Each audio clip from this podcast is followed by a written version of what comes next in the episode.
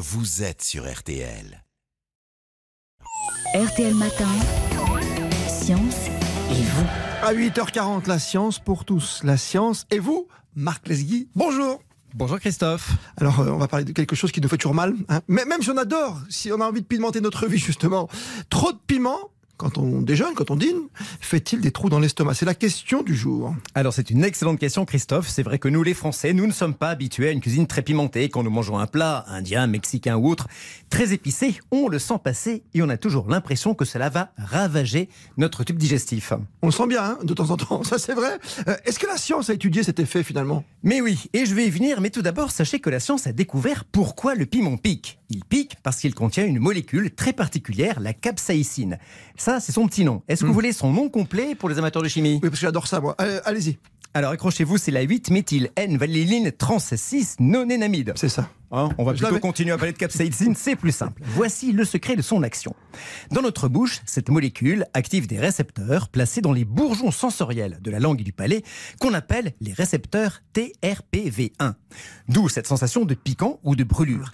Car ces récepteurs, figurez-vous, sont également sensibles à la chaleur à partir de 43 degrés. Alors, les récepteurs du piment sont également euh, des véritables récepteurs de la chaleur. Exactement. Comme tous les récepteurs du goût et de l'olfaction, les récepteurs TRVP1 envoient un signal au cerveau pour lui dire on est activé. Et le cerveau réagit comme s'il s'agissait d'un signal de chaleur.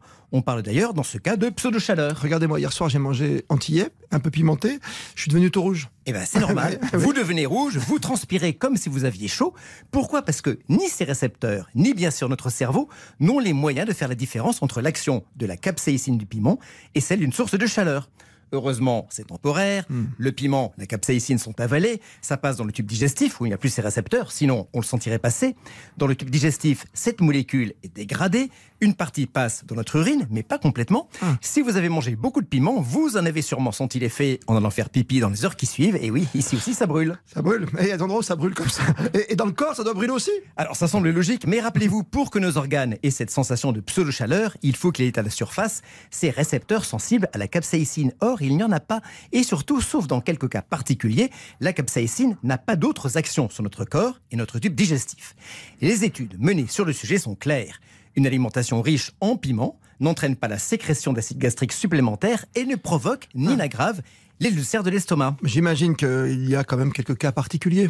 Oui, si vous avez des pathologies comme le syndrome de l'intestin irritable ou que vous souffrez de digestion difficile, dans ces cas, mieux vaut vous abstenir de manger épicé.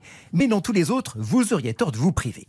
Une méta-analyse, c'est-à-dire une étude scientifique regroupant les résultats de plusieurs études, 90 études dans le cas présent, a montré que manger pimenté réduisait l'appétit et augmentait la dépense énergétique du corps. Autrement dit, loin de faire des trous dans votre estomac, le piment peut vous aider à perdre du poids dans le cadre d'une alimentation équilibrée. Ça, ça m'intéresse beaucoup. Et si on mange trop de piment, qu'est-ce qu'on fait? On boit pas d'eau, euh, voilà, on boit pas de coca. Qu'est-ce qu'on fait? On met- Alors le piment ne se dissout pas dans l'eau, mais dans la graisse. Dans la graisse. vous mangez du beurre, vous mangez une glace, et là vous allez faire passer la sensation de brûlure. Très bien, merci mille fois Mac Lesguy pour ce très bon conseil. On vous retrouve également sur M6 pour E égale M6. Et cette chronique est à retrouver, bien évidemment, sans modération sur artel.fr faire.